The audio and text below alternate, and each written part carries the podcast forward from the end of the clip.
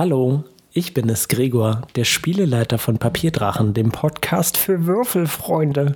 Dieses Mal wollen wir etwas anderes machen und zwar haben wir im Internet gefragt, ob ihr Fragen für uns habt und wir haben sie eingesammelt und ich habe ein paar andere Fragen bekommen als die anderen. Das durften aber, glaube ich, nur zwei oder drei sein. Und wir fangen gleich an. Na, dann wollen wir mal beginnen. Erstmal nochmal vielen lieben Dank an alle, die uns eine Frage zugesendet haben. Sind echt ein paar schöne mit dabei.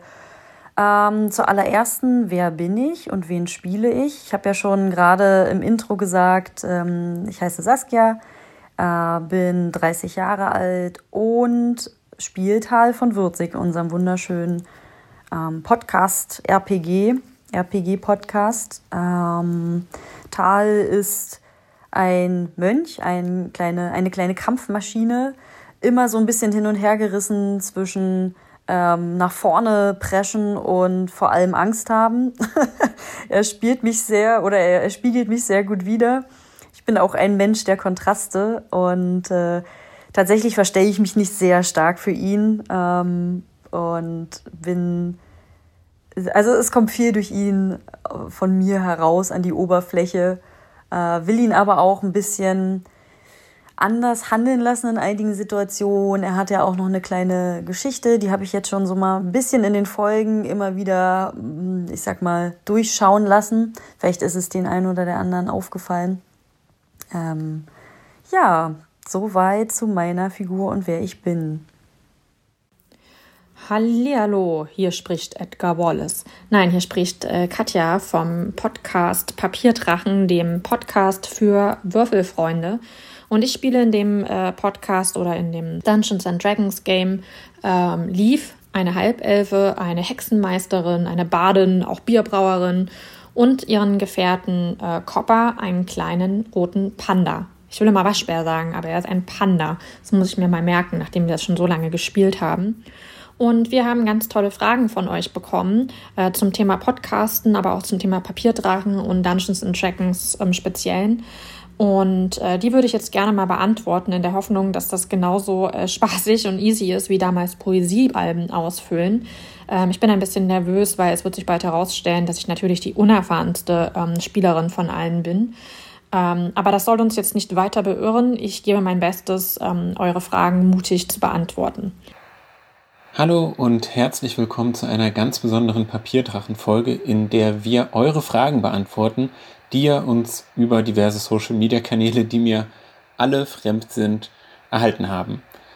Ich bin Jakob und ich spiele Peter in unserem wunderbaren Podcast. Äh, Peter ist ein menschlicher Kleriker der Glücksgöttin Timora und als solcher ein bedingungsloser Optimist, aber auch erfolgreicher Autor motivierender Lebensratgeber, aus denen er gerne mal zitiert. Und äh, die er selbstverständlich alle selbst geschrieben hat und sich auf keinen Fall bereits vorhandener Literatur bedient. Und mit einer solchen Weisheit möchte ich euch gerne auf diese Folge vorbereiten. Und zwar ist das die folgende.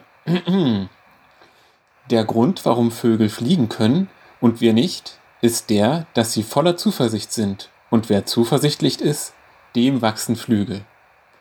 So, äh, damit seid ihr nun hoffentlich ein Stückchen weiser geworden. Wir haben gelernt, dass Flugfähigkeit sich ausschließlich aus der eigenen Lebenseinstellung ergibt und keinesfalls durch andere Faktoren begünstigt sein könnte. Und mit einem solchen Wissen ist es für Peter eben überhaupt kein Problem, Menschen von Kirchtürmen zu schubsen, denn wer nicht fliegen kann, der glaubt eben nicht genug an sich bzw. an Tymora.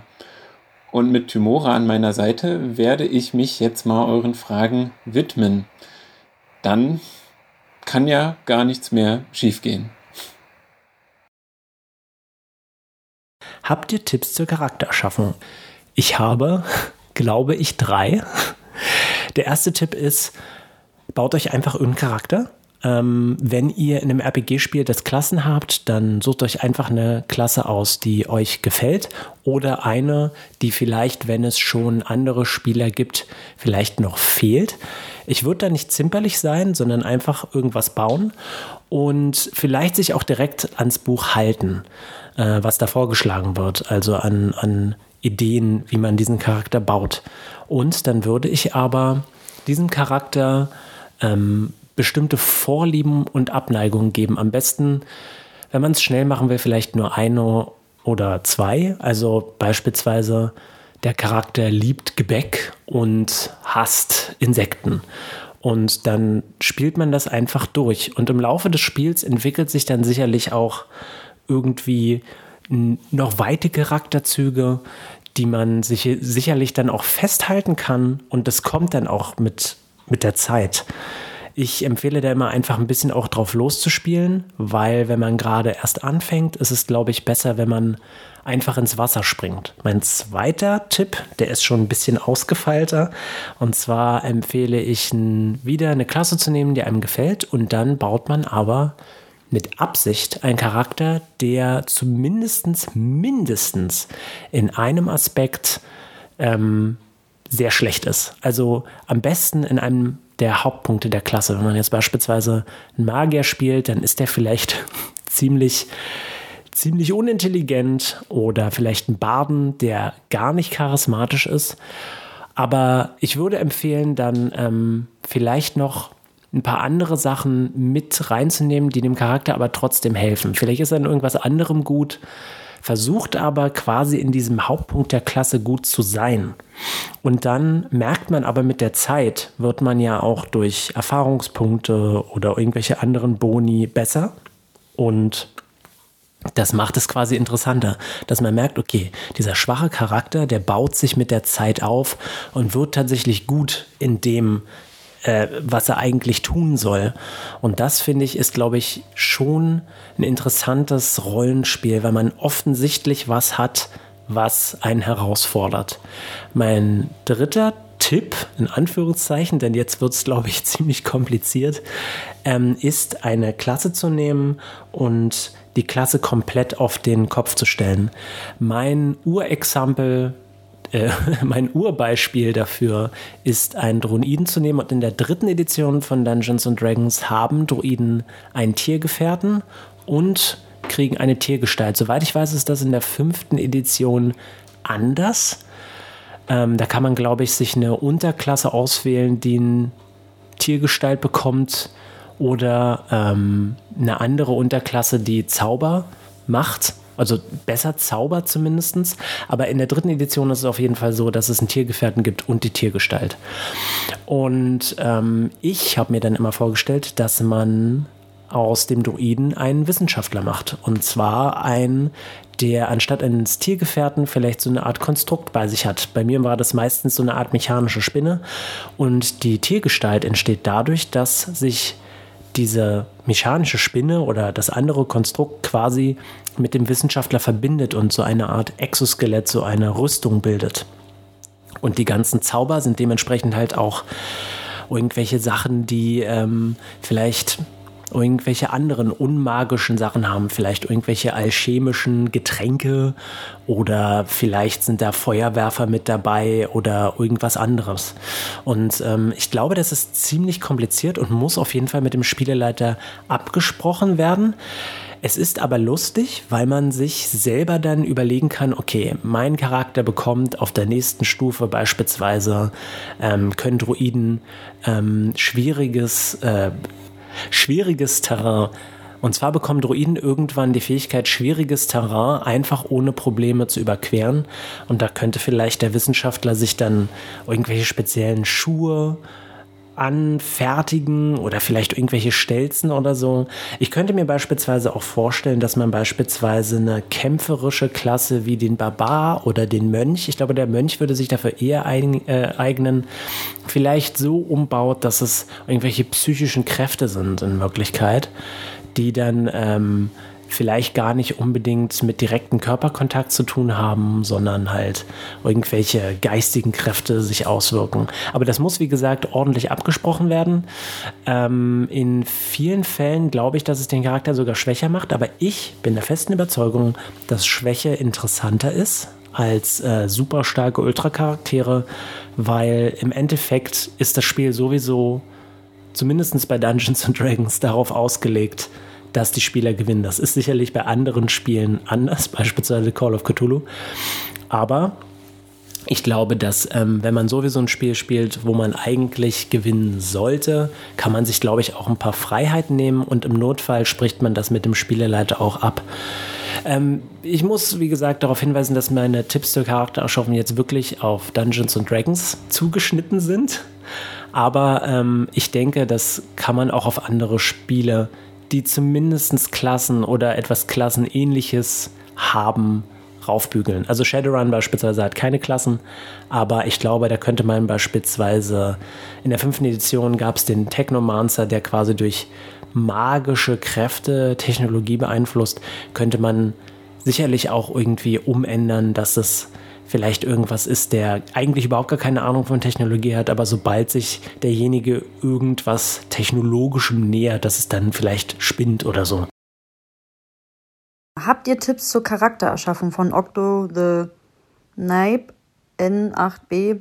Ich bin zu alt für Abkürzungen. Genau, Tipps zur Charaktererschaffung. Boah, puh, das ist schon mal eine sehr, sehr gute Frage. Ähm, hat vielleicht sogar ein bisschen was mit meiner Antwort davor zu tun. Ähm, ich habe bis jetzt eigentlich immer Charaktere erstellt, die mir sehr ähnlich sind. Ich habe erst einmal wirklich ein ganz, ganz naja, so völlig falsch oder so völlig gegen meine äh, Gesinnung war der jetzt auch nicht, aber sehr, sehr, also ein Barbaren gespielt, der sehr wenig geredet hat und wirklich immer nur draufgehauen hat. Mm, das war schon ein bisschen schwieriger, auch mal so einen hysterischeren Charakter zu spielen, wenn man das halt selber nicht ist. Man muss halt schauen, wie viel Erfahrung hat man auf jeden Fall mit RPG und mit diesen ganzen ähm, ja, Rollenspielen, sage ich jetzt mal. Viele können ja oder sind ja, was weiß ich, online unterwegs oder haben vielleicht sogar schon selber kleine Runden mitgemacht. Ich würde am Anfang raten, für wirklich komplett Neuansteiger, spielt was Leichtes, spielt jemanden, der ähm, so wie ihr ist oder euch sehr ähnelt. Ähm, von den verschiedenen Klassen, hm, also ich finde Kämpfer relativ einfach. Ich habe eigentlich immer tatsächlich einen Haut drauf Tank gespielt in meinen ganzen äh, Runden, die ich je hatte, weil ich halt nicht so der magische Mensch bin und der mystische. Ich finde auch Magier ein bisschen schwieriger, weil sie diverse Zauber haben. Klar, auch ähm, der Kämpfer hat irgendwann dann mehrere Attacken und vielleicht auch mehrere Schwerter und Rüstung und Blagedöns. Mm, aber ich fand ihn relativ einfach. Der Schurke ist, glaube ich, ähm, ja, teils, teils. Ne? Also ihr müsst natürlich ein bisschen mehr Intrige ausspielen können. Also schaut wirklich, was liegt euch. Ähm, eine sehr schöne Inspirationsquelle finde ich Pinterest. Guckt da mal Charakterdesign, RPG. Ihr findet Millionen wunderschöne Zeichnungen von ähm, erstellten Charakteren. Und da könnt ihr einfach mal schauen, was spricht euch an. Welche Klasse spricht euch an? Was ist ich? Wollt ihr ein Elf sein, ein Ork, ein Zwerg? Wollt ihr ein Mischwesen sein oder was ganz anderes? Sprecht auf jeden Fall mit euren ähm, Dungeon Master. Und auch der Dungeon Master ist natürlich eine wichtige Hilfe bei der Suche zu eurem Charakter. Und ich glaube, was noch ganz cool wäre, ist, wenn ihr euch vorher überlegt, was ist so ungefähr die Hintergrundgeschichte, was könnt ihr euch vorstellen. Entwicklung kann auch spontan natürlich passieren. Aber das hilft euch so viel mehr. Also, was sind Motivationen, was sind Ängste, was sind Talente, was sind Abneigungen, was auch immer. Macht euch da so ein bisschen doch einen Kopf rum, weil euer authentischer oder euer Charakter immer authentischer wird, je mehr ihr darüber nachdenkt und je mehr ihr da einfließen lasst. Also, ähm, ja. Und ganz ehrlich, wenn ihr einen Lieblingscharakter habt aus irgendeiner Serie, Anime, Manga, Games, Ferie, Fernsehserie, was auch immer, warum baut ihr den nicht einfach nach? Also es gibt da nicht wirklich Regeln und wenn es Regeln gibt, werden die euch schon gesagt. Es macht auf jeden Fall einen Heidenspaß. Ähm, macht auch Zeichnungen, auch wenn ihr nicht gut zeichnen könnt oder glaubt nicht gut zeichnen zu können. Findet euch da so ein bisschen rein, ähm, überlegt, was ihr toll findet oder vielleicht spielt sogar was ganz Konträres. Sehr, sehr, sehr schwierig, würde ich wirklich nur Advanced-Spieler äh, eher anraten. Oder ihr sagt halt, ich versuch's einfach ähm, macht, macht einen, der vielleicht überhaupt nicht in eurem also in eurem äh, in eurer Safety Zone liegt, in eurer Comfort Zone, sondern vielleicht sogar aneckt, sei es jetzt vom äußerlichen und innerlichen oder nur eins von beiden. Überrascht euch selbst äh, und überrascht auch eure Mitspieler, aber am Ende habt Spaß. Das ist das Wichtigste. Die allererste Frage, die mich erreicht hat, ist: ähm, Habt ihr Tipps zur Charaktererschaffung von Octo the Night Bee? Ich hoffe mal, er wird so ausgesprochen. Lieber Octo, ähm, Leaf ist mein erster Charakter, den ich erschaffen habe. Und deswegen habe ich da leider noch nicht so viele Erfahrungen wie vielleicht andere SpielerInnen. Und deswegen ähm, ist mein kühner Tipp, ähm, sich bei der Charaktererschaffung einfach tatsächlich helfen zu lassen. Denn ich war natürlich auch erstmal überfordert ähm, von den vielen mathematischen Sachen, die damit einfließen und dass man rechnen muss und äh, dass das ja gar nicht so ist wie Zeichnen, sondern eher ein bisschen wie Mathe. Und ich habe mir von unserem tollen Spieleleiter helfen lassen, denn ohne ihn hätte ich das nämlich überhaupt nicht hinbekommen. Und das ist ähm, mein Tipp. Falls ihr Schwierigkeiten habt, fragt einfach Leute, denn ich glaube, das ist nämlich gar nicht so einfach. Habt ihr Tipps zur Charaktererstellung? Ich würde sagen, zunächst muss man sich die Frage stellen, welchen Zweck der Charakter dienen soll. Ich würde unseren Podcast durchaus als eine rollenspielfokussierte Gruppe bezeichnen, weiß aber, dass es natürlich auch Gruppen gibt, für die Looten und Leveln im Vordergrund steht. Und das heißt, vor der Charaktererstellung finde ich einen Austausch mit dem Spielleiter oder der Spielleiterin und den Mitspielern und Mitspielerinnen äh, extrem wichtig im Hinblick darauf, was die Wünsche jedes Einzelnen an das gemeinsame Abenteuer eigentlich sind. Und da ich bisher ausschließlich Teil von Gruppen war, bei denen der Fokus auf dem Rollenspiel lag, können sich meine Ratschläge jetzt auch nur auf solche Gruppen beziehen. Und in einer solchen Gruppe würde ich mich dann als nächstes fragen, wie viel Erfahrung ähm, habe ich damit und wie wohl fühle ich mich, in fremde Rollen zu schlüpfen. Und wenn ich mich damit wohlfühle, dann stehen mir eigentlich alle Möglichkeiten offen. Und wenn nicht, würde ich einen Charakter spielen, der meiner Persönlichkeit entspricht. Und das einfach ganz einfach deshalb, weil ein solcher Charakter intuitiver gespielt werden kann und das Rollenspiel erleichtert. Und dann würde ich anfangen, mich mit der Welt auseinanderzusetzen, in der das Abenteuer spielt. Jetzt kann ich entweder anfangen, mir eigenständig diverse Informationen anzulesen oder frage meinen Spielleiter oder meine Spielleiterin ich persönlich greife bei diesem Schritt gerne auf das Wissen der Spielleiterin zurück, weil ich das einfacher finde. In einem solchen Gespräch kann ich dann auch schon fragen, ob es Vorschläge gibt, zum Beispiel für die Rasse oder Klasse, für einen Charakter mit der Persönlichkeit, die ich gerne spielen möchte. Und dann bin ich auch schon beim letzten Schritten angekommen, nämlich beim Schreiben der Hintergrundgeschichte und dem Ausfüllen des Charakterbogens. Und an dem Punkt fange ich meistens an, eigenständig mir Infos zusammenzusammeln ähm, und entwickle beide Aspekte meistens parallel. Zum Beispiel wusste ich, dass Peter ein Charakter sein wird, der sich mit unumstößlicher Selbstsicherheit in Gefahr stürzen wird und habe deshalb versucht, eben durch eine Kombination von Fertigkeiten und Gegenständen eine hohe Rüstungsklasse zu geben, damit diese Aktion äh, er auch überlebt.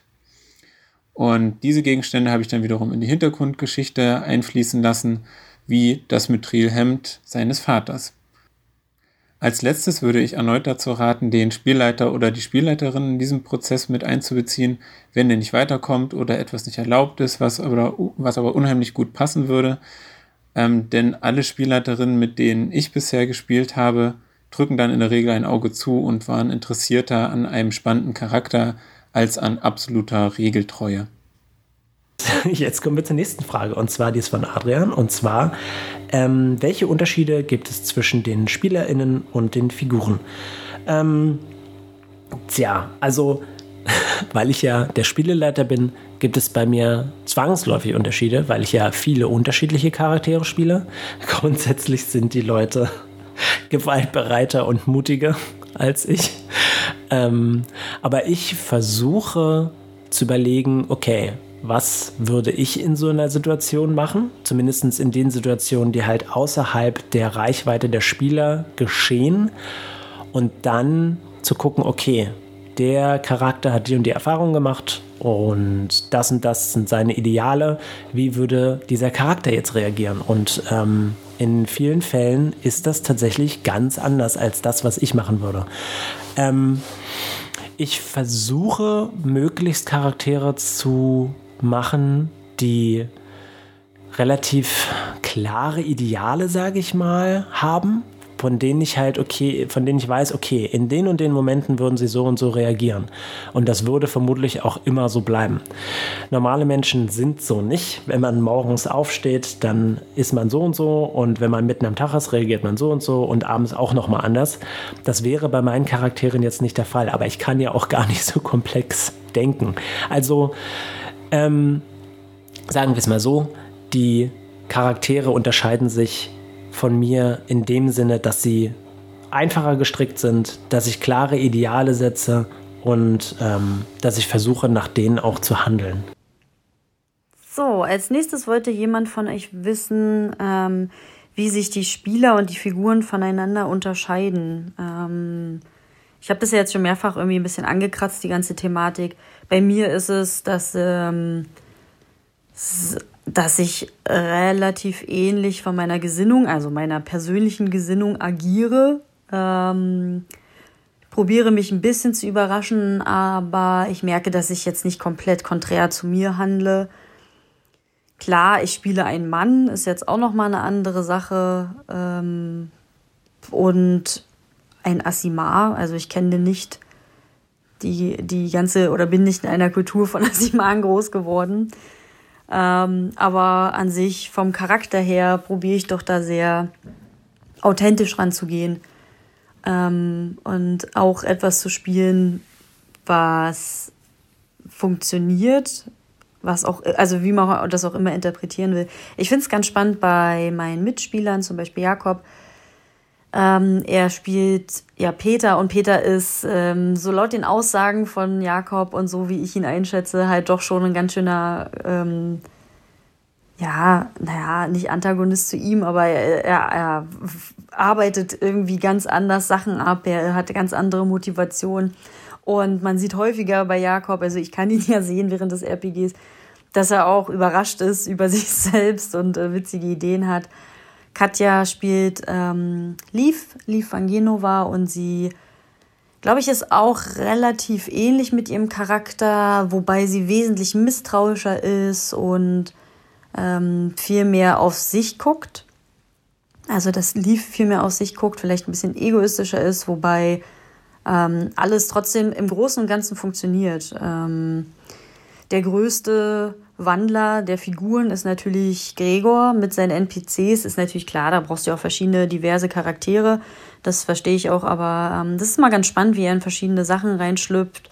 Ähm, und ich trotzdem immer wieder den Gregor erkenne. Also man färbt doch sehr seine Charaktere ein. Und wie gesagt, das ist ein ganz, ganz, ganz spannendes Thema, was ähm, wie jemand so einen Charakter angeht. Man kann sehr, sehr viel lernen von anderen Menschen und zum Beispiel auch als Inspiration jemanden aus seiner näheren Umgebung nehmen. Wie unterscheiden sich die Spieler und die Figuren? Was haben sie vielleicht gemeinsam? fragt Adrian. Ähm, tatsächlich ist es meine allererste Figur und ähm, ich fand es deswegen auch erstmal schwierig, sie von mir zu unterscheiden in irgendeiner Form. Das heißt, viele Sachen haben äh, ich und meine Figur gemeinsam. Und zwar meine ich erstmal Leaf, nicht Copper. Also ich bin vielleicht genauso haarig wie Copper.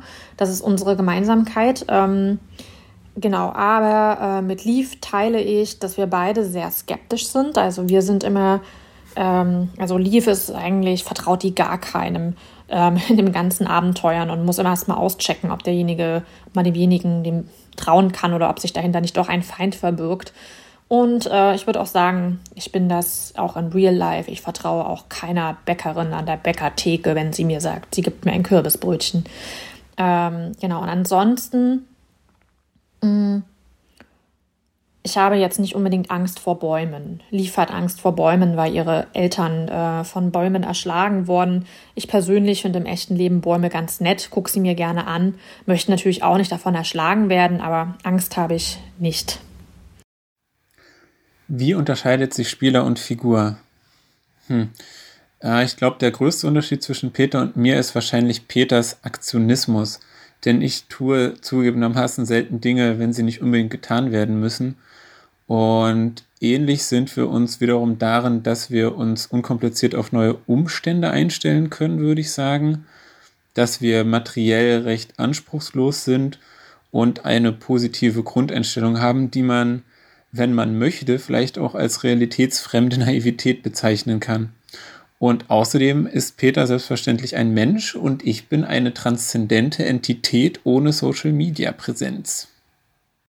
Die nächste Frage äh, ist von Lisa und zwar, was war euer erstes DND und euer erster Charakter?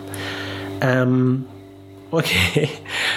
Ähm, mein erstes Dungeons and Dragons, ähm, das war nicht mein erstes Rollenspiel, aber mein erstes Dungeons and Dragons, das war auch die dritte Edition, nicht die 3,5, sondern die dritte Edition.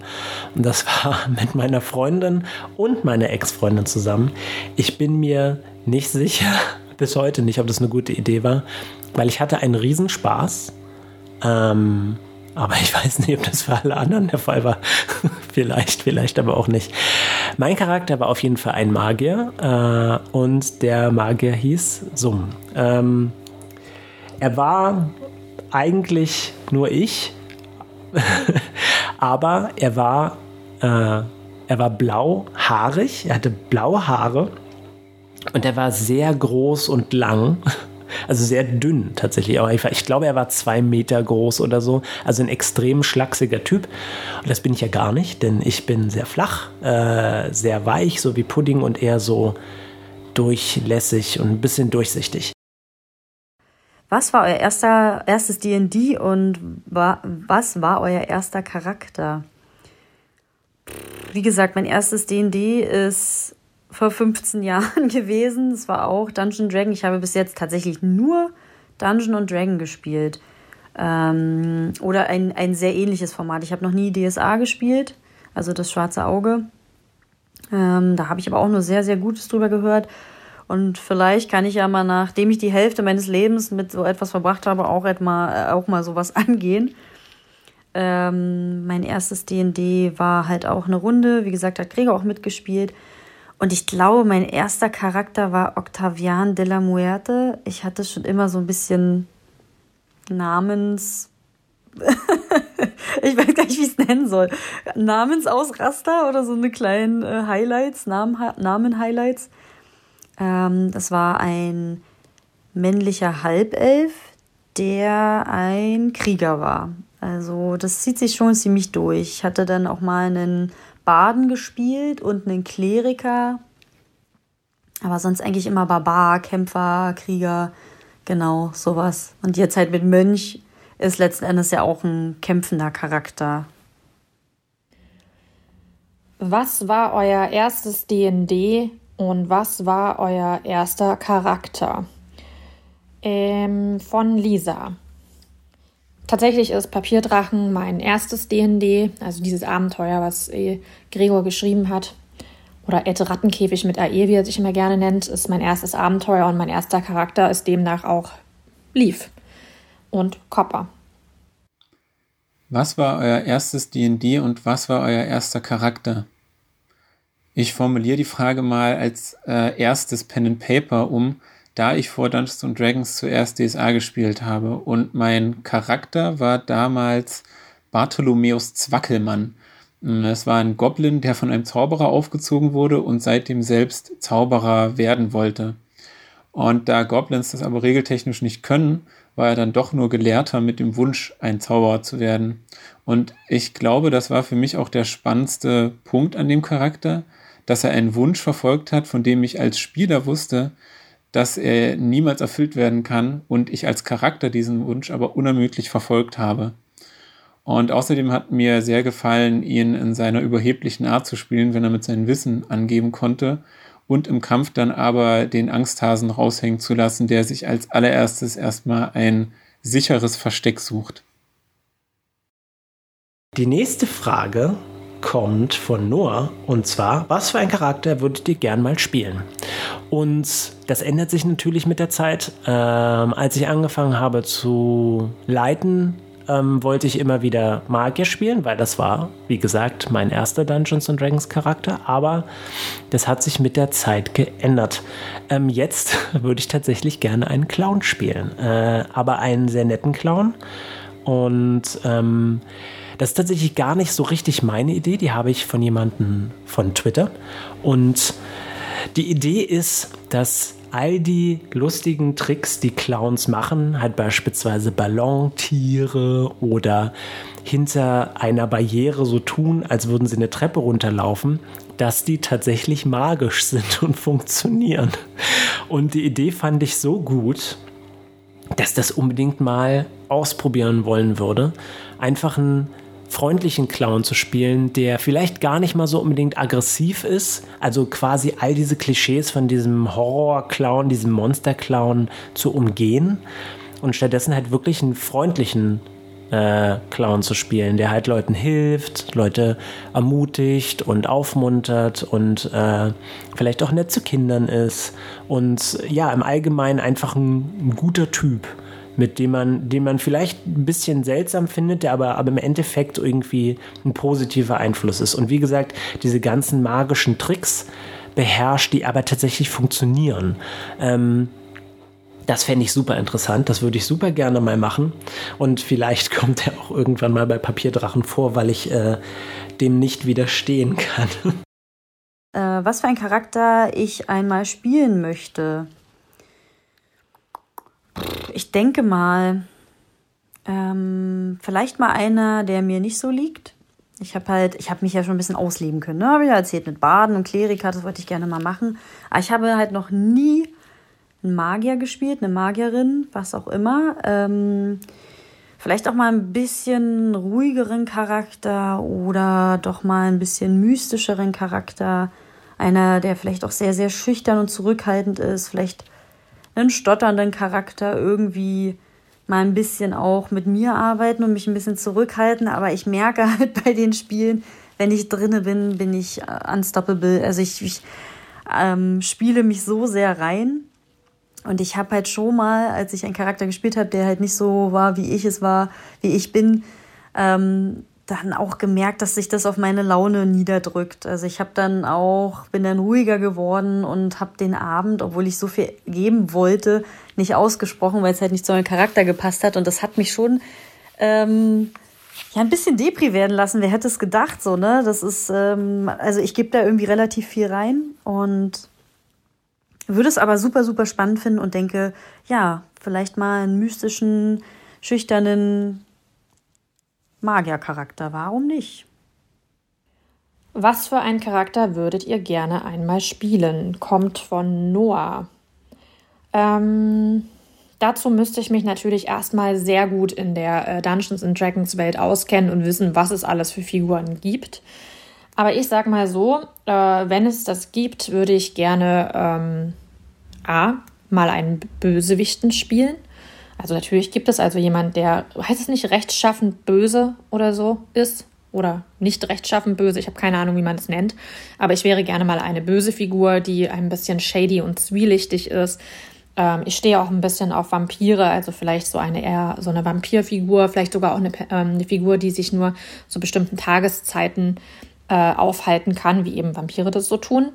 Und vielleicht eine Figur, die so ähm, trotz dessen, dass sie shady und äh, böse ist, super seltsame Komplexe hat oder super seltsame Anxieties, keine Ahnung, ähm, nicht auf die Rillen treten kann und so, weil äh, das wäre natürlich ein bisschen doof, wenn, wenn sie sich in einem Wald befindet, äh, weil da überall Rillen sind. Aber wenn sie neben dieser Bösartigkeit auch irgendwie noch eine äh, eine lustige Spinnerei hätte, fände ich das sehr spannend. Also ich würde gerne mal eine Figur spielen, die sich sehr von mir unterscheidet und dann auch versuchen, ein bisschen mehr ein Charakter zu bleiben. Was für einen Charakter würdet ihr gerne einmal spielen? Puh, äh, für diese Frage muss ich weiter ausholen. Ich mag Charaktere sehr gerne, deren Stärke gleichzeitig ihre Schwäche ist oder die sehr archetypisch sind aber eine sehr untypische Eigenschaft für diesen Archetypen haben. Äh, und mit Archetypen meine ich zum Beispiel die drei klassischen Fantasy-Archetypen, den starken und taffen Krieger, den intelligenten und weisen Zauberer oder den geschickten und charismatischen Schurken. Und um die jetzt für mich interessant zu gestalten, würde ich zum Beispiel einen Krieger spielen, der super empathisch ist und friedliebend und keiner Fliege etwas zu Leide tun möchte Oder ein Zauberer, der derart vergesslich ist, dass er regelmäßig die Formeln seiner mächtigsten Zaubersprüche vergisst. Oder einen Schurken, der super cool und charismatisch sein möchte, aber ein absoluter Tollpatsch ist. Ähm, mittlerweile habe ich außerdem gemerkt, dass ich es mag, wenn ein Charakter weniger, aber dafür gut ausgeprägte Fähigkeiten hat. Ich finde es zum Beispiel relativ anstrengend, ständig alle möglichen Zaubersprüche eines Magiers oder Rezepte eines Alchemisten im Hinterkopf behalten zu müssen. Und äh, würde deshalb am liebsten wahrscheinlich den empathischen Krieger mal ausprobieren. Und ich würde ihn gerne als Warforged spielen, weil ich die Vorstellung eines Roboters, der Gefühle anderer wahrnimmt, aber vielleicht keine eigenen hat oder diese erst verstehen muss, sehr spannend finde. Und zwei weitere Ideen, die schon seit längerem in meinem Gehirn herumspuken, wäre ein Charakter mit einer ausgeprägten Keimphobie, der deshalb sämtliche Interaktionen mit seiner Umwelt telekinetisch ausführen muss. Oder ein Charakter, der unsterblich ist, aber sonst absolut nichts Besonderes kann. Also quasi ein Charakter auf dem Level eines gewöhnlichen NPCs mit dem kleinen Unterschied, dass er nicht sterben kann. Sarah fragt, was für einen Charakter würde Gregor spielen, wenn er nicht der Spieleleiter wäre? Das finde ich ein bisschen schwierig zu beantworten, weil ich mich jetzt auch nicht unbedingt so auskenne in den äh, ganzen Figurenmöglichkeiten, die es da so gibt. Aber ähm, von den Charaktereigenschaften würde ich sagen, ähm, eine lustige Figur. Eine lustige, unerwartete, auch eine versponnene Figur. Ähm, ich erinnere mich eben besonders an Gregors hohe Stimmen, die er manchmal für seltsame Wesen erfindet. Und auf jeden Fall hat diese Figur, ich weiß nicht, ob er die im Ohr hat, diese Stimme, ähm, diese etwas langsame, getragene, hohe Stimme haben. Und es wäre eine Figur, die man nicht so gut einschätzen könnte auf den ersten Blick, aber sie wäre auf jeden Fall rechtschaffend gut. Jetzt verwende ich dieses Wort wieder, ohne genau zu wissen, was es bedeutet. Und ähm, sie würde vielleicht auch zwischendurch einfach mal verschwinden und so ganz komische Sachen machen. Ja, irgendwas ganz Versponnenes würde ich schätzen, ohne jetzt mich genau auf eine Art oder Rasse oder wie man das auch immer nennt, festlegen zu wollen. Als nächstes ähm, eine sehr spannende Frage und zwar, was würden wir denken, würde Gregor für einen Spielecharakter spielen, wenn er nicht Spieleleiter wäre? Ich kann mir bei ihm gut vorstellen, dass er irgendwie was Kleineres, vielleicht ein Goblin oder ein Halbling spielt, vielleicht auch einen Schurken. Tendenziell würde ich auch sagen, dass er eher jemanden aus dem, der im Hintergrund eher agiert, der vielleicht ein bisschen passiver ist, zum Beispiel auch ein Bade, der halt eher unterstützend ist, als jetzt komplett der Ta Tank, der nach vorne durchprescht. Ich kann es mir auch vorstellen, aber ich denke mal, ähm, ja, das, das würde ihm, glaube ich, gut liegen, auch vielleicht mit Stimme verstellen und ähm, einer krassen Hintergrundgeschichte. Das, äh, denke ich, liegt ihm sehr gut. Und ja, sonst, ich denke mal jetzt vielleicht, er hat ja, er spielt ja in dem Sinne sehr viele Charaktere, indem er ja die NPCs übernimmt. Ähm, ich würde auch denken, dass er eher rechtschaffender ist, also selbst als Schurke einen Ehrenkodex hat, wenn man das so sagen kann. Ähm, auch wahrscheinlich eher sich spielen würde, als jetzt jemand völlig anderen. Zumindest in den ersten näheren äh, Runden.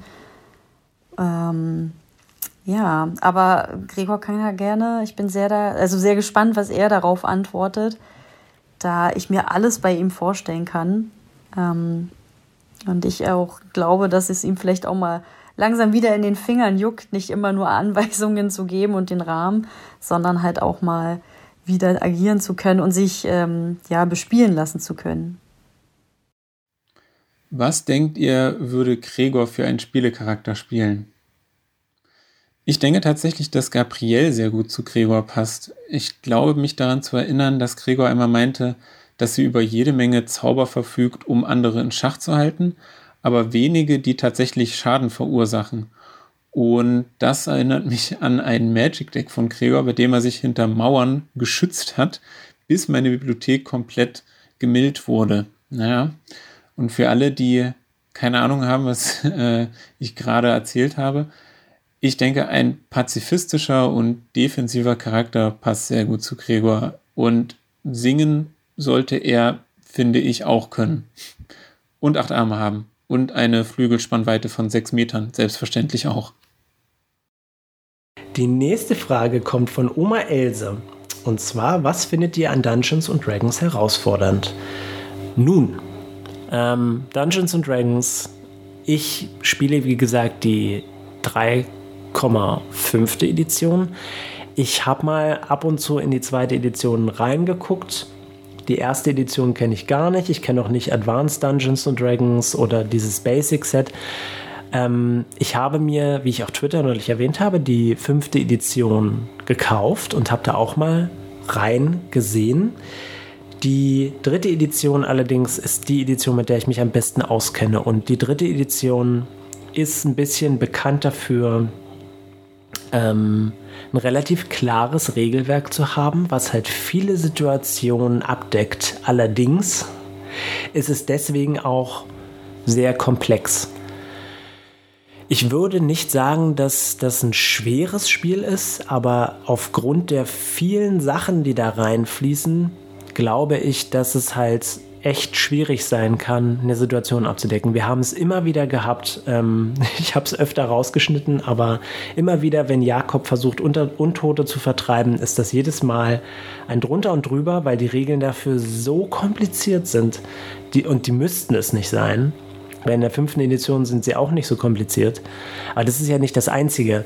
Jeder, irgendwie die Hälfte aller Klassen kann Zauber wirken und die Zauber sind immer unterschiedlich nach Klasse und jeder Zauber macht was anderes. Und man muss überlegen, okay, beinhaltet der Zauber jetzt Gesten und muss man seine Stimme dafür benutzen und braucht man dafür einen Fokus? Welches Material wird dafür verwendet?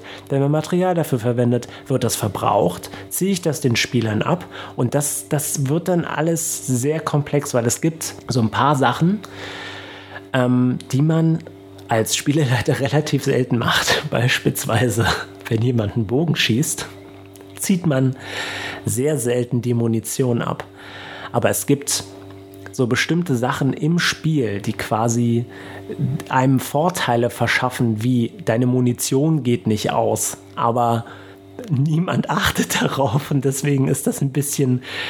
Es ist cool, dass sich die Leute dafür was überlegt haben, aber das addiert sich bloß auf diese Komplexität drauf und das ist teilweise nicht unbedingt notwendig. Ähm also wenn ich sagen würde, die eine Sache, die bei Dungeons and Dragons besonders herausfordernd ist, ist einfach die Fülle an Regeln.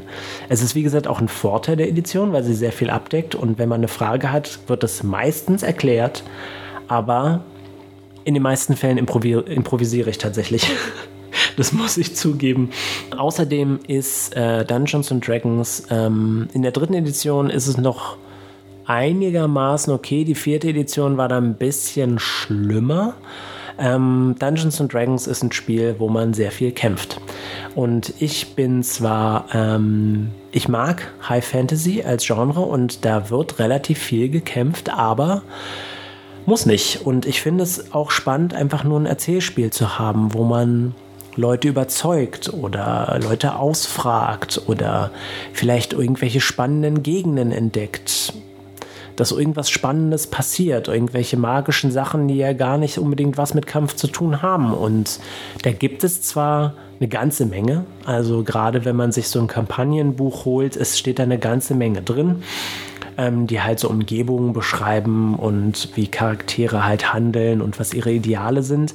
Aber die Regeln für die Charaktere und ähm, was für Sachen sie sich für den Charakter auswählen können, das ist meistens auf Kampf ausgelegt.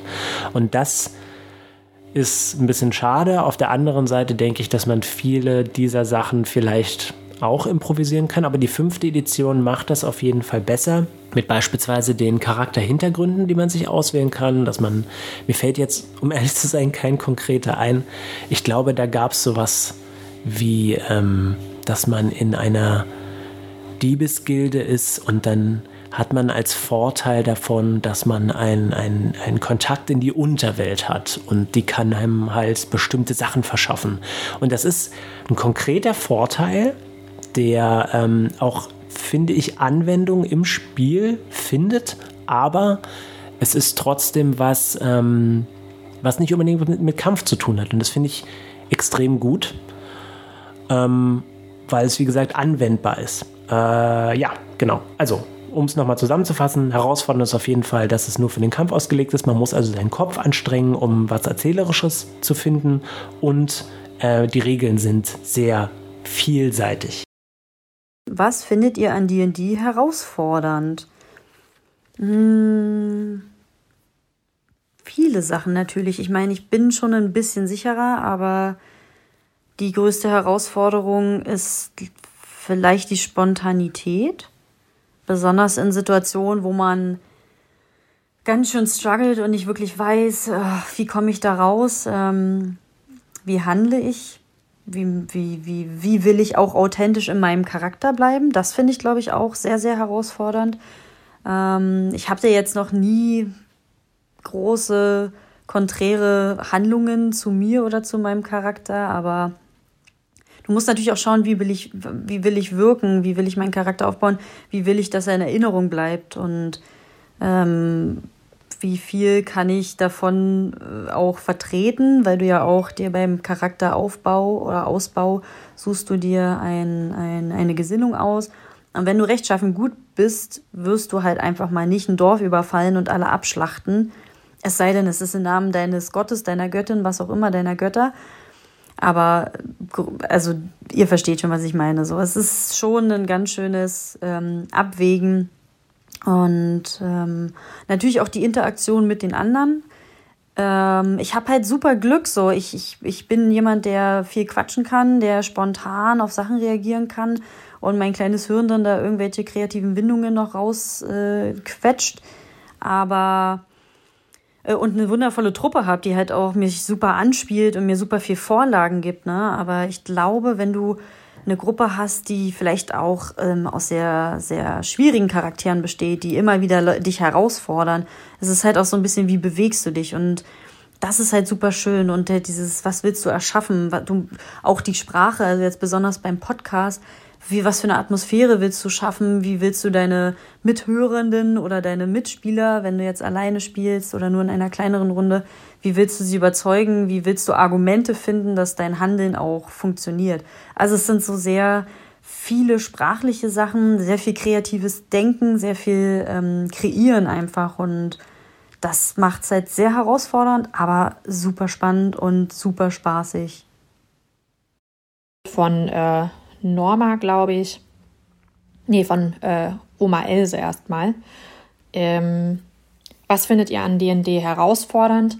Ich finde tatsächlich herausfordernd Nummer eins halt äh, in Character zu bleiben, weil ähm, als ich natürlich den Charakter erschaffen habe, habe ich mir noch nicht so 100% genauestens überlegt, ähm, wie diese Figur ist und was sie auszeichnet. Und ich habe das Gefühl, das hat sich eigentlich alles erst so entwickelt. Als ich vorhin erzählt habe, die Lief ist so ein bisschen skeptisch und vertraut niemanden, ist das nichts, was ich von Anfang an so angelegt habe, sondern das ist halt mein, mein natürlicher Instinkt, der damit reingeflossen ist. Und ähm, das finde ich tatsächlich ein bisschen schwierig. Und was ich auch immer noch sehr herausfordernd finde, ich komme einfach mit diesen Spielebögen nicht klar. Zum Glück schneidet es Rattenkäfig mit AE immer wieder raus, aber ich frage mindestens einmal pro Folge, äh, wo muss ich gucken, in welcher Zeile steht das, wo muss ich würfeln, welcher Würfel. Und äh, genau, und dann finde ich besonders herausfordernd, dass wir keine harten Snacks essen dürfen. Gregor, ich meine Rattenkäfig mit AE, lass uns doch bitte Chips essen. Was findet ihr an D&D herausfordernd? Hm, tatsächlich finde ich am herausforderndsten, Charaktere zu spielen, die über ein enorm großes Repertoire an Fähigkeiten oder Wissen verfügen. Denn äh, ich habe das Gefühl, dass ich als Spieler auch permanent diese ganzen Sachen dann im Hinterkopf behalten muss, um den Charakter authentisch zu spielen. Ähm, ich würde sagen, ich bin sozusagen jemand, der lieber eine Handvoll Lego-Steine besitzt, die dann passend zur jeweiligen Situation kombiniert werden müssen, als ein Eimer mit unzähligen passenden Lego-Steinen für alle Situationen, die ich dann aber erst heraussuchen muss.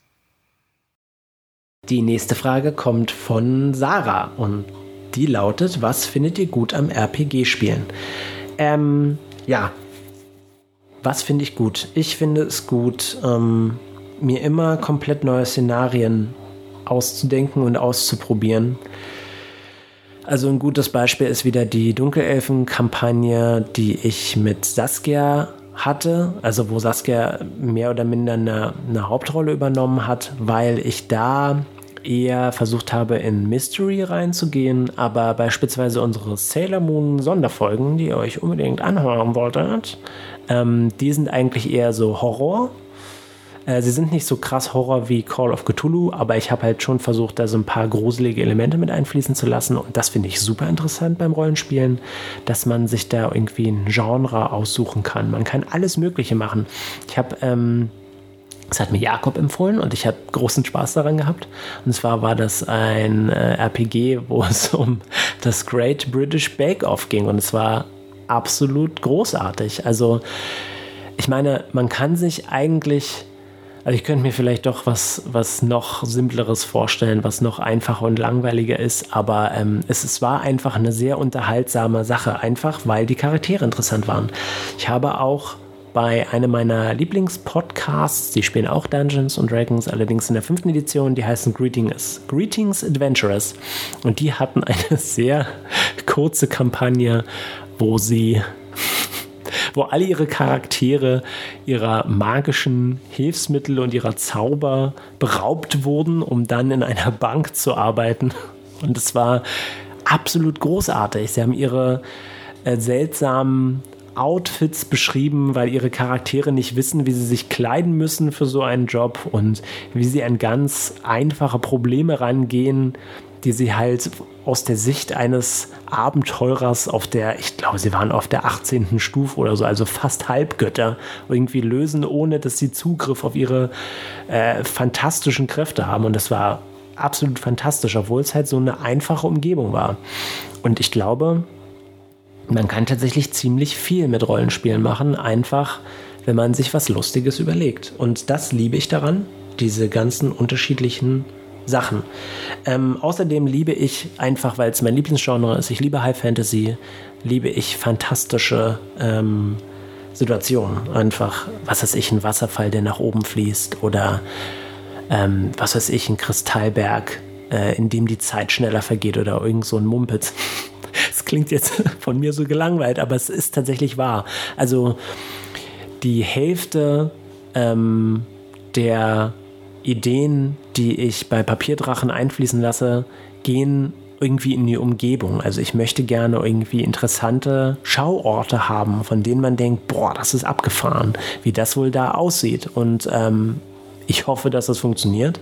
Aber für mich ist das eine der Sachen, bei der ich mich, der, da juckt es mich schon in den, immer in den Fingern, wenn ich weiß, okay, gleich kommen die Spieler dahin und mal gucken, wie die darauf reagieren, dass da irgendwie ein Turm aus der Decke und aus dem Boden wächst. Auf den Schauort bin ich tatsächlich ähm, super stolz. Also äh, diesen, diesen Doppelturm vom Kobold-Hexenmeister Amondyl, die, da habe ich irgendwie auch eine Karte gezeichnet und äh, was auf den unterschiedlichen Stockwerken ist und so. Das ist teilweise auch überhaupt gar nicht vorgekommen. Die Hälfte dieses Turms wurde nie erforscht.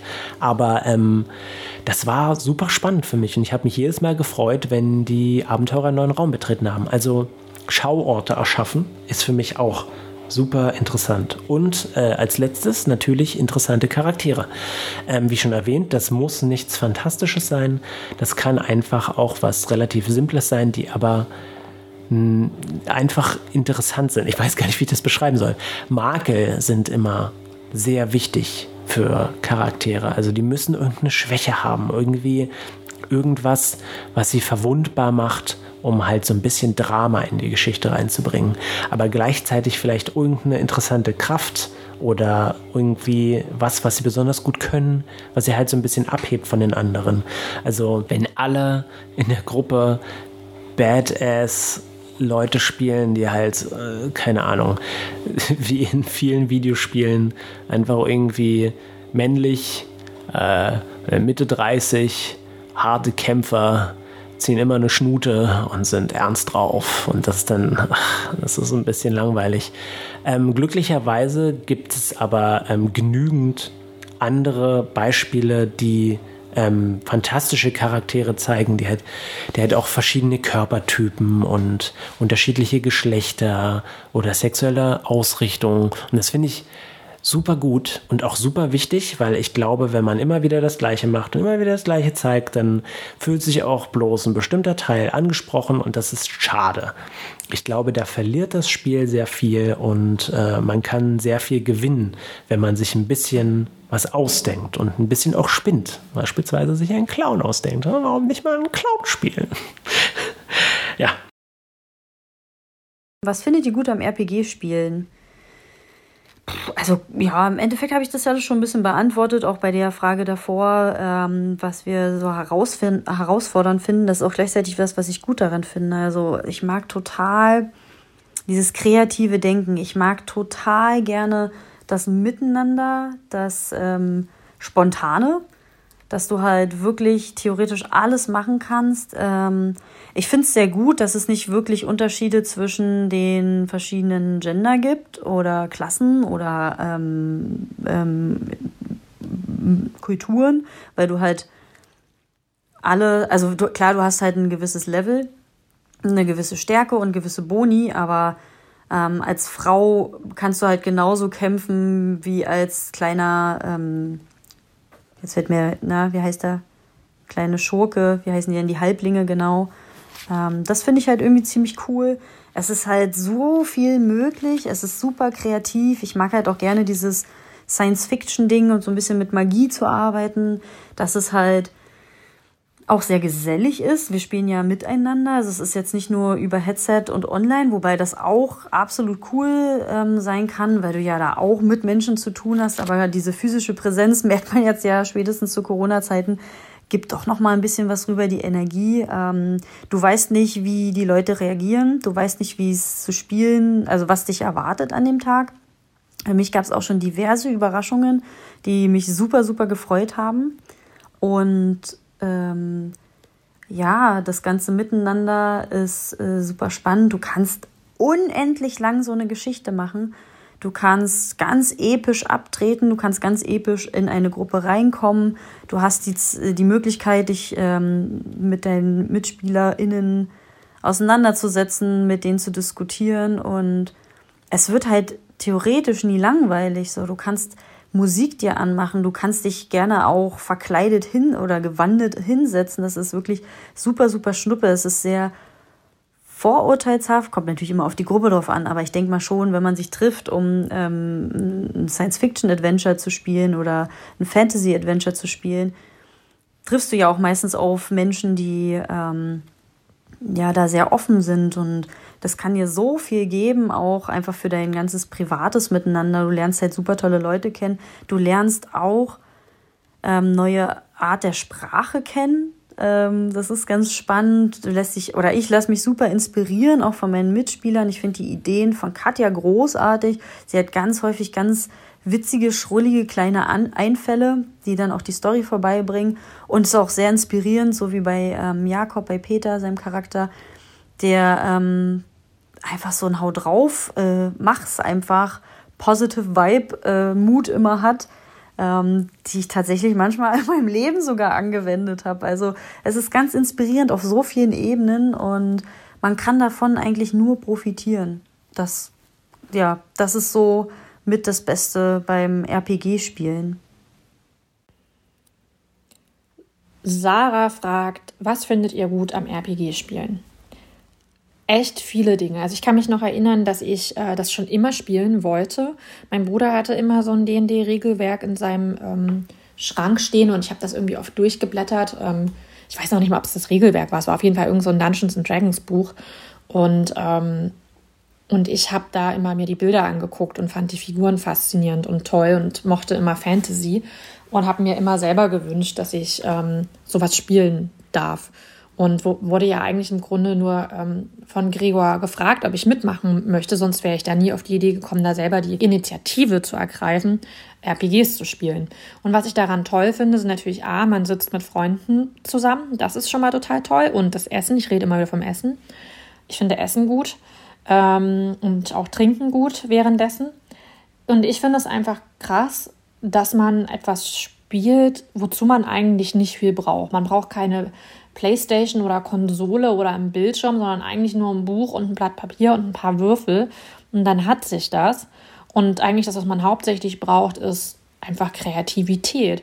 Und es ist einfach toll, dass man dann einfach nur so an so einem Tisch sitzt und ähm, der Spieleleiter eine Geschichte entfaltet und man sich so schnell darauf einlässt und wie schnell man eigentlich in so einem Abenteuer drin ist und so alles drumherum vergessen kann. Also diese Kreativität finde ich toll und die zu leben und wie natürlich auch andere dann diese Geschichte weitererzählen und weiterentwickeln, das beeindruckt mich. Und dann finde ich daran natürlich auch toll diese schauspielerische Leistung, die damit eigentlich auch einhergeht. Also ich erinnere mich dann irgendwie nur an Gregor, der für jede Figur ähm, eine eigene Stimme hat und wie er die zum Leben erweckt, wie er, die, ähm, wie er diese Welten beschreibt und wie sich das entfaltet. Ähm, das finde ich einfach so toll und dann, äh, wie man dann quasi als, als Figur dann auch einfach darauf reagieren kann. Und das ist eigentlich total schön, weil ich habe das Gefühl, es findet eigentlich hauptsächlich im Kopf statt. Klar gibt es dann noch ähm, Spielebögen, man muss zwischendurch mal irgendwas rechnen und würfeln und dann werden Entscheidungen nochmal ähm, beeinträchtigt. Aber dass das hauptsächlich im Kopf stattfindet, das finde ich schon irgendwie total toll. Was findet ihr gut am RPG-Spielen? Puh, ja, da gibt es einiges. Also zunächst einmal mag ich es, in fiktive Welten abzutauchen. Die Realität finde ich in der Regel nicht ganz so spannend. Äh, dann mag ich es, in diesem Rahmen in verschiedene Rollen zu schlüpfen und die Welt, sei es auch eine fiktive, aus verschiedenen Blickwinkeln zu betrachten. Äh, ich glaube, dass mir das ermöglicht, mich besser in andere Menschen hineinzuversetzen. Und außerdem glaube ich, dass man durch das Hineinversetzen in verschiedene Charakterzüge in einem gefahrlosen Raum, den das äh, Pen-and-Paper-Spielen ja irgendwie bietet, ausprobieren kann, wie man sich selbst in seiner Persönlichkeit entwickeln möchte. Und zu guter Letzt habe ich großen Spaß daran, mit den Fähigkeiten und Attributen von Charakteren herumzuspielen und Synergien und Taktiken zu entwickeln, die dann hoffentlich auch erfolgreich sind. Noch eine Frage von Sarah und zwar: Wer von euch hat den meisten Durchblick beim Regelwerk? Ähm, gute Frage. Ich bin mir nicht ganz sicher. Ähm, ich habe die Regelwerke hier zu Hause, also von der dritten Edition. Und äh, wenn wir irgendwas anderes spielen, dann ähm, lade ich mir meistens auf irgendeiner Seite, wo man die PDFs kaufen kann, die PDFs runter und lese sie mir dann natürlich auch durch. Also für das Sailor Moon RPG beispielsweise. Das ist, glaube ich, inzwischen Open Source. Ähm, also das kann man, glaube ich, irgendwie kostenlos runterladen. Äh, muss man allerdings finden, das ist nicht so einfach. Ähm, und ähm, das lese ich mir durch und ich lese mir natürlich auch von der äh, dritten Edition immer wieder Sachen durch. Und ich lade mir da auch immer wieder äh, auf Drive-Through-RPG immer wieder ein paar lustige Kampagnen Bücher runter, die ich interessant finde und ähm, die ich dann immer wieder mit einfließen lasse. Also was, wenn es um Bandbreite geht, dann bin ich, glaube ich, derjenige, der am meisten den Durchblick hat. Allerdings ähm, ist Jakob derjenige, der ähm, sich am besten mit seinem Charakter auskennt. Also, obwohl es immer wieder Schwierigkeiten gibt, Untote zu vertreiben, ähm, recherchiert er sehr gut. Also, ähm, ich will. Doch, doch, es ist schon im, im, Podcast vorgekommen. Und zwar hat er von so einer, ähm, von so einer Seite wo ähm, so Homebrew, also Hausregeln, Hausregeltalente sind, hat er sich ähm, ein Talent rausgesucht, wie er anderen Leuten quasi Unglück äh, verschafft. Und das fand ich super interessant. Und ähm, da schaut er auch gut durch. Also beispielsweise gab es auch in der Dunkelelfen-Kampagne, die ich jetzt zum dritten Mal erwähne, ähm, eine Szene, wo äh, ein Charakter von mir sich äh, zurückgezogen hat und Jakob wusste, sofort, dass da man einen Gelegenheitsangriff durchführen kann. Und das hatte ich, muss ich zugeben, das hatte ich komplett vergessen. Und das wusste er tatsächlich. Also was sowas angeht, kennt er sich am besten aus.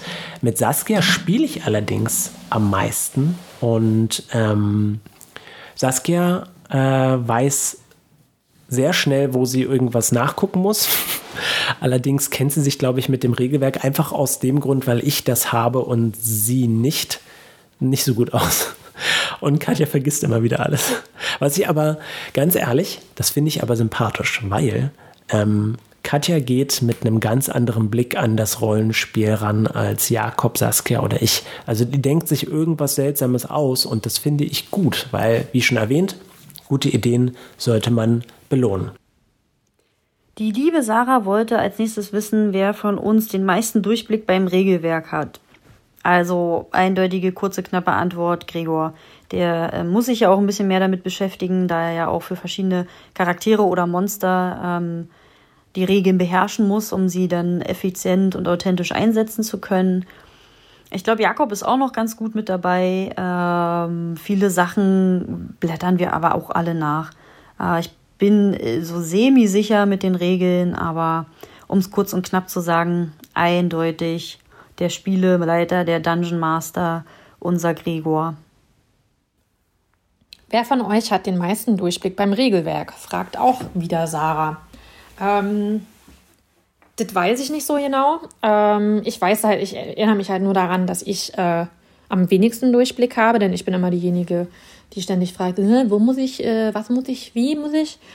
Und dann, äh, dann erinnere ich mich daran, dass dann immer Jakob so ein bisschen an, angestrengt und konzentriert über dem Regelwerk liest und ähm, das genauestens studiert. Und dann kommt irgendwann die Frage, Gregor, wenn das so und so ist, kann dann die Figur in dem Falle das und das machen. Ähm, also ich würde sagen, Jakob hat einen sehr guten Durchblick, aber da er die Frage an äh, den Spieleleiter richtet, würde ich sagen, dass halt Gregor, der auch einfach so eine Leidenschaft dafür hat, für dieses ganze Spielen, den meisten Durchblick hat. Aber natürlich hat auch Saskia einen sehr guten Durchblick, die hat das ja auch schon öfter gespielt. Ähm, aber sie sitzt nicht ganz so äh, eh obsessiv über den Büchern gehängt. Und ähm, genau.